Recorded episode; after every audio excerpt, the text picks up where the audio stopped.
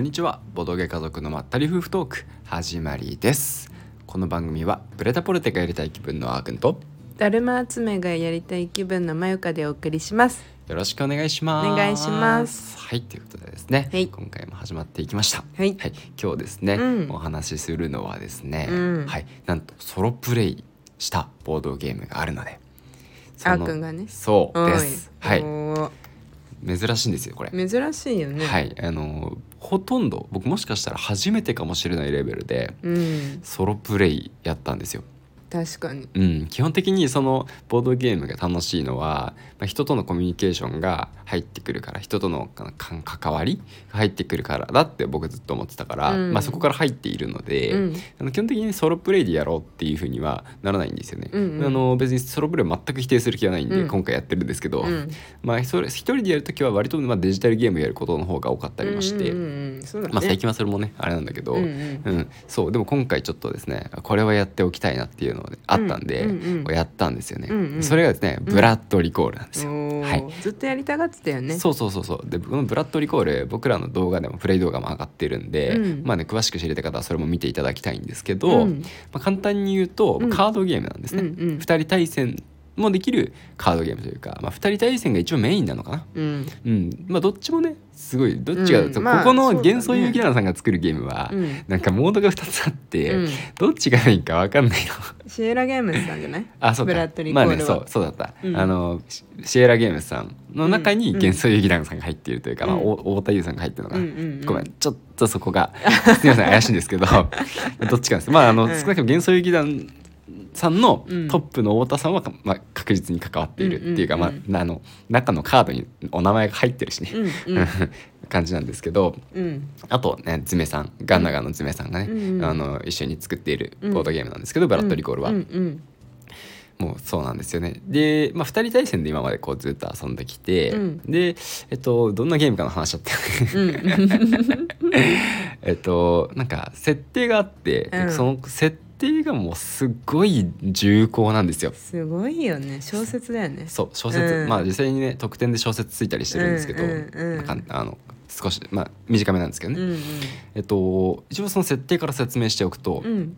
世界がですね終わりに近づいていてその世界の終わりをあの食い止めるのが主人公なんですよ。うん。であの世界の終わりっていうのはどんな風に起こるかっていうとこう神様みたいなのがこう、ね、しあの神話的狂気って呼ばれるんですけど、うん。まあ邪神みたいなものだと思っていいんじゃないかな、うん。悪い神様、うん。みたいなのがこう世界を終わらせに来るんですね。うん。で世界を終わらせに来るんですけどそれに立ち向かう能力を持っている一族があるんですよ。うん。でその一族がこう過去の歴史の中でそのねあの頑張って戦ってなんとか世界の終わりを食い止めてきたっていう過去があるんですよ実は。うんでその過去に戦ってきた人たちはもうみんな死んじゃってるんですね。うん戦いで死んだりおそらく、まあ、戦いでみんな死んでってるのかな？ううんん死んでってるんですけどでその一族の最後の一人っていうのが自分なんですね。うんでこの一族には能力があって、うん自分の血をパワーに変えていろんな能力を発動することができるんですよ。うん。でしかもですねもう一つ大事な能力があって、うん。その過去の自分の一族の人たちの力を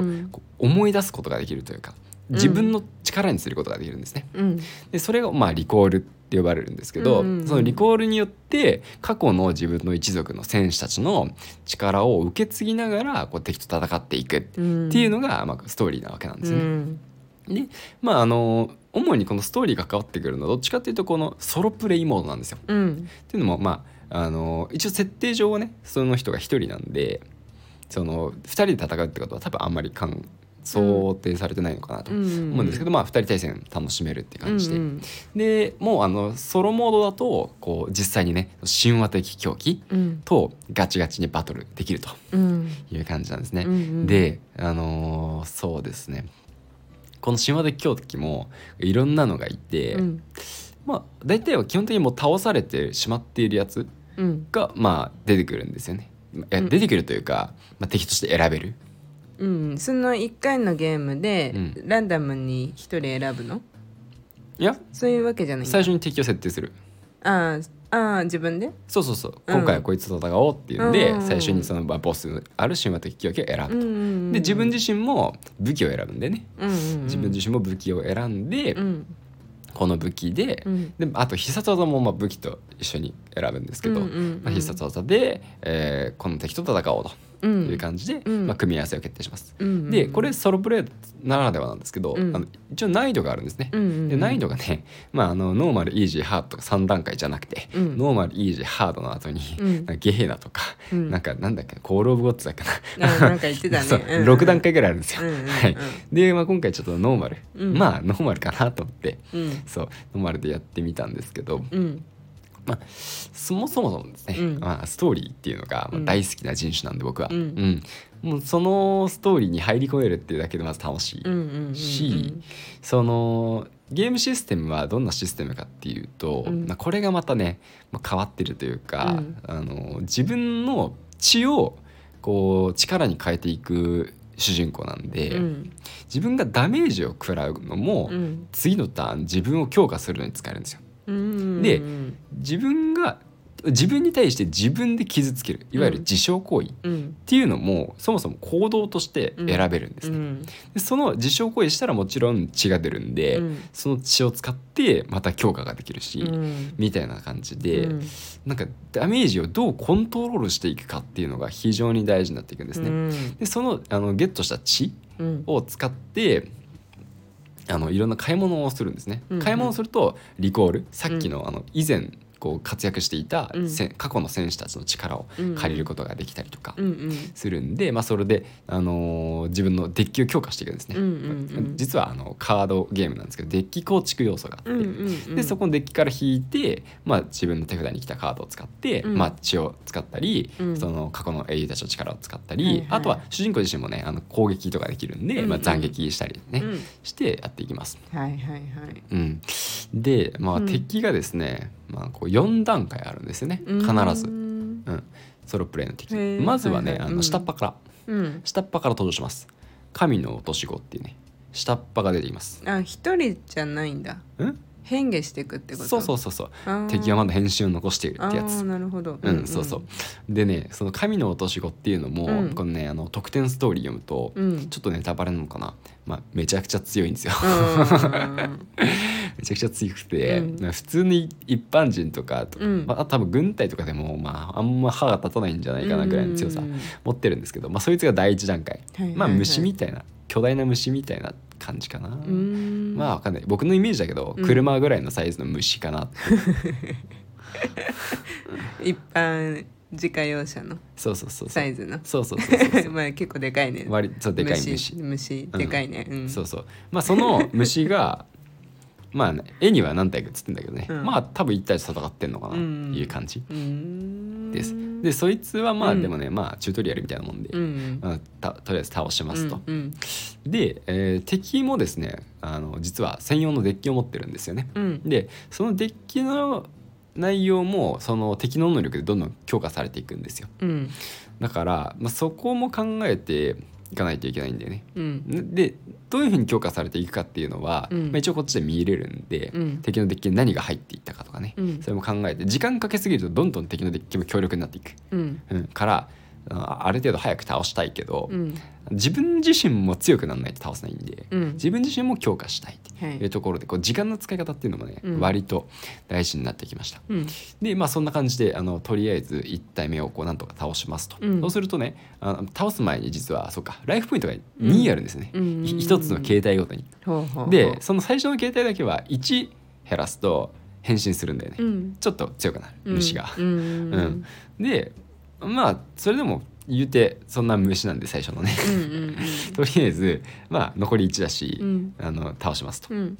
あそうか言ってなかったね、うん。どうやったらあの敵のライフを削れるかなんですけど、うんあの攻撃力っていうのが、まあうん。あって、うん。であの攻撃力と攻撃力を比べて、うん。で1でもこあいや違うか。同じ値以上うんつまり00でもいいんですよね。うん00でも相手の攻撃力以上をうん。こっちの攻撃が出せば、うん。あの自分はノーダメージ相手に1ダメージ、うん。逆に相手の攻撃力の方がこっちの攻撃力たより高ければボスと攻撃力の上だったら、うん。その差の分だけこっちがダメージを受けるうん。という感じです。なるほど。で自分の HP は20なんですよね。ううん。ん、でそれけで削り切られたら終わり。うん。でも敵の攻撃で食らう以外にも自分で自分を傷つける行為があるんで、うん。そういうのも含めて管理していく必要がありますね。うんうんうん。でいろいろ話が途中に挟まってるんだけど、うん。第2形態も第2形態、まあ、倒しますと、うん。そうするとやっとですね今回自分が選んだボスが登場しています、うん。はい、今までのやつはその虫はね何を選んでようが出てくる。ああ同じ？そう。ああそうなんだ。そう、ん。あの先兵シャッパー、はいはいはい。はい だからとりあえずね小手調べじゃんみたいな感じで、うんうんんそうそうそう、なるほどね。うん、そんな感じだから、で、うん。やっと出てきたんだよね、うん。そう。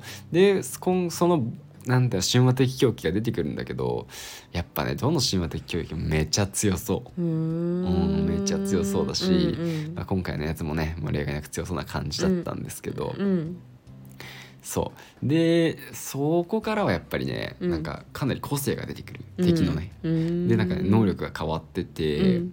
今回のやつはねなんかあるカードをうん。敵が引くと、一気に25ダメージバーンって降ってくる、うんえこっちの HP20 なんですけどみたいな。う、ん。でも一応ねあの、うん。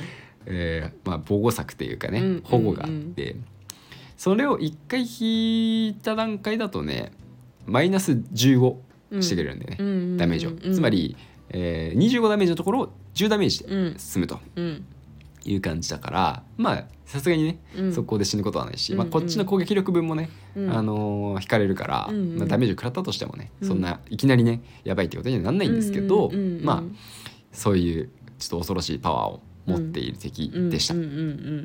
だから時間かけすぎるとねあのどんどん、うん。あそうか言ってないんですけどそのね防防御がね うんあのこうあすごい説明しづらいな。うん。う ん今日説明下手ですね。大大丈夫だよ。大丈夫かな、うん。そうまあ時間かけるとちなみうん。にその、敵の攻撃が上がってっちゃうんで、うん。まあ、そうしないようにってしないといけないですね。はい。でまあそこで結構ね割とピンチになったわけ。うん。確か。ううん。ん、HP がね10を切ったかな。あそう、うん。10を切ってうんどうしようかってなったんですけど、まあそれもね実は一つの戦略のうちの一つだったんですようね。ん。まあ、どうやってこう攻略していくかって、まあ主に2パターンあると思うんですけど、はいはいはい。一つはこうまあ割と HP を、うん。あのー安全に保ってしっかりと守りながら自分も強化していく。うん。もう一つが、まあ、割かし HP はある程度もうあー半分ねうん。ちょっと犠牲にして、うん。で残り HP が10を切ったら自分の武器が強化されるっていうのもあるし、うん。最初に自傷行為をやることで最初の方にいっぱい強化できるんで、うん。そういってデッキをかなり先に強化してから、まあ、残りの HP を守りきって戦ううんっていうね、まあ、戦略があると思ってて、うん。まあ、どっちがいいかっていうのはもしかしたらね敵によっても変わるかもしれないんですけど、うん。まあ、今回は割とねその HP を最初にある程度削ってしまって自分の。でそこから、あのー後半ね、あのー逆転していくみたいなね、うん。そういう戦略でやってみたんですよね。うんうんでまあそれがねでも最終的にはうまくはまっていて、そうそうそう。意外とねその1回のピンチを乗り越えてからは割とねあのうまく立ち回ることができて、うんうんうん。敵の攻撃力がまあ9とか10とかだったね大体。うんうんうん。でもそのそれをねなんとか弾き返したりとかうん。することできたし、うん。かなり余裕ができてきてこうお邪魔カードうんを相手のデッキに混ぜて、うん。うん。相手の攻撃力を下げたり相手が何もできないようにしたりすることもできたから、うんうん。まあそうだね。その1回のピンチを乗り越えてからはうまくやれました。うん。最終的にはさっきのやつがまた進化してうん。最終段階になったんですけど、うん。それはどうなったかっていうと、うん。さっきはね1回で25ダメージっていうスーパーパワーを持ってたんですけどそれ35ダメージになります。おー。まあでもねそれやっぱり防御壁をね、うん。あの自分で持っててくれるんで、うん。防御壁っていう言い方がよくない気がするけど、うん。まあそう枷がねうん。3個ついてるから、うん。1個につき5ダメージ減らしてくれるから、うんうん。まあそれでもねやっぱり攻撃力、ん？ダメージはね、うん。あの最初からズバーンとは来ないんですけど、うんうんでもその攻撃すら食らう前にねなんとか倒しきることがうん。できたんで、うん。まあ良かったかなと、うん。はい、思います。まあ、ただねこの敵があの下から2番目の敵うん。だったんで、うん。まあそんな強くないのと、うん。あとはまあ難易度がね6段階中、まあ、下から2番目ノーマルうん。でやったんで、まあまあまあこれはねまだまだ序章かなと、そうだね。うん、思います。もっと本当ね自分自身もね、うん。いろいろ研究して強くなったらもっと強い敵ともね戦っていけるんじゃないかなと思ったんですけど、うん。うん。いやでもややっぱり面白かった。こう時間を忘れるぐらい夢中になったね。うん。うん、まあでもそんなに時間もかかってなかった実際。あそうだった？うん。うん、わかんない。その感覚もねまあわかんないぐらい楽しんでたから、うんうん。あれなんですけど、うんうんうん。まあそうだね。いろいろ準備とかもしてたしね。うんうんうん。まあ最初だったから初めてソロプレイのルール読んだでしょそうだね。ルールも読んだしね。うんうんううん。んえーでも記念すべきソロプレイデビュー。そうだね。うん。なんか本当にこう今回の敵と戦ってで自分の武器とか必殺技とかも、うん。まあ、今回選んで決めたんですけど、まあ、他のねうん。やつでもやりたいって思ったし、うん。他の難易度でもやってみたいしそうだね。私も気になった。うん、うんまあなんかやっぱりこういうのがあると最大の難易度でクリアしてみたいなとはしてみたいよね。思っちゃうよね。なんか最弱の敵でいいから最大の難易度でやってみたい、まずは。う。んね、うんどういうこと？最弱の敵で最大の難易度って。あとね一応敵ごとに難易度が決まってる。敵ごとに強さが決まってるか。うん。敵ごとに強さが決まっててあの一番弱いとされてるのがうん。虫なんで、虫うん。あ虫って言うとちょっと待って雲って言った方がいいかな、うんうんうんさっきの虫とは別でうん。雲がいるんですよ、うんうん。この雲はあの神話的領域、うん。さっきの虫はその下っ端うん。なんですけどその下っ端を倒した後に雲が出てくるっていうパターンがあって、うん。こいつが一番弱いんですね雲、うん。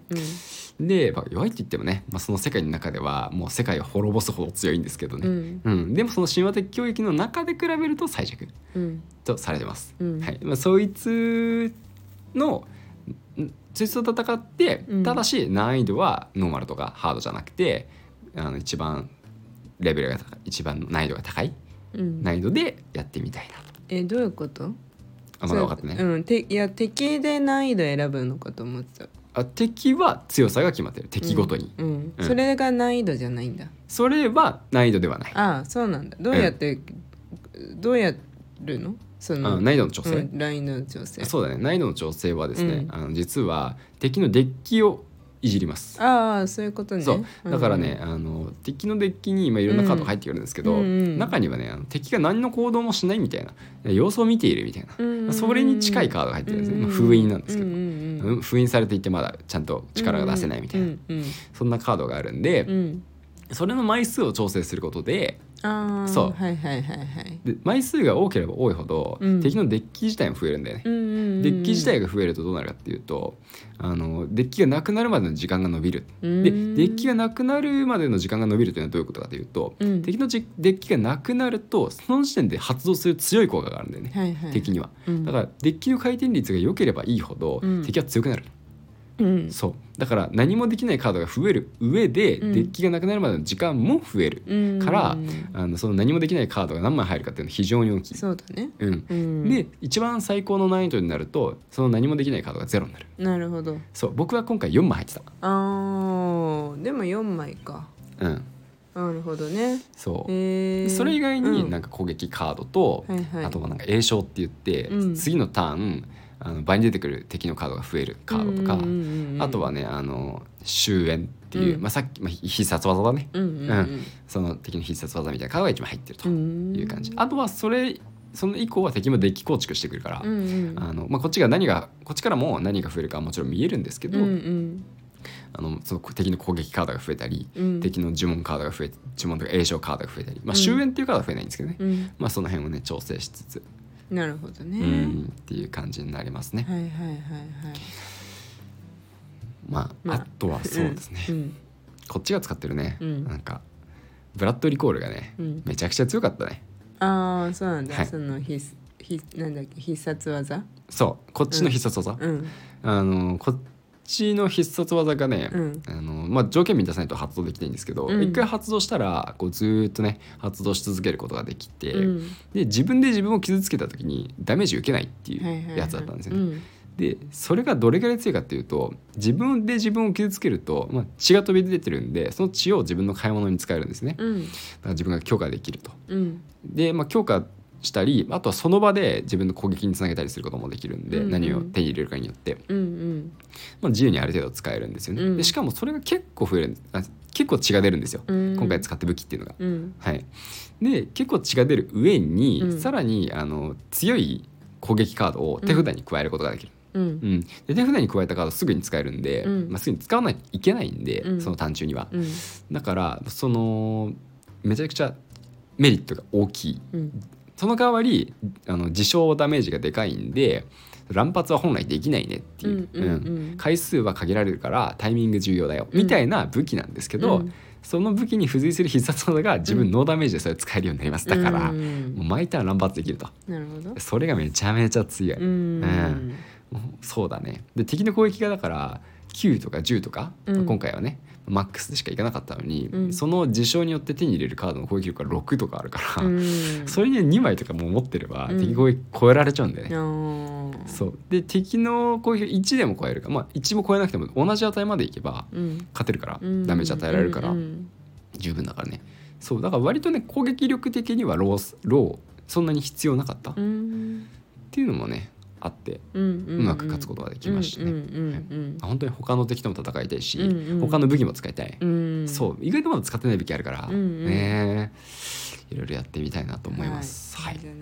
うん。またやろそうだね、うん。ソロプレイもまたやろうかな、うん。っていう感じで、うん。今回はですねすごくまとまりがなくてあの、うん。申し訳なかったんですけどうも、はい。えっとソロプレイをしたという感想ですね、すごい詳しく分かったよ。分かった？いやすごい分かったよ。そっかそっか、うん。それはよかった、うん。ブラッドリコールっていうゲームも本当に面白いんで、うん。面で白いよね。再販されるんで、まあ、されたのかな、うんもう多分再販されたばかりとかなんで、うん多分今ならね手に入ると思うんで、うんうん。はい、気になった方はチェックしてみてください。うんはい、でですね、えっとはこのラジオに関するですね、うん。感想ツイートを募集しています。はい。はい、あのーこのラジオで読み上げてもいいっていう方はですね、うん。ハッシュタグボドカゾラジオ、うん。カゾだけひらがなで、うん。ボドとラジオはカタカナですね、はい。ツイートしていただければ我々喜んであのここで読ませていただきますので、いどうぞよろしくお願いします。お願いします23に2023年企画としてボドゲ家族は赤ちゃんの誕生をお祝いしております、えー赤ちゃんが生まれたことを、えー私の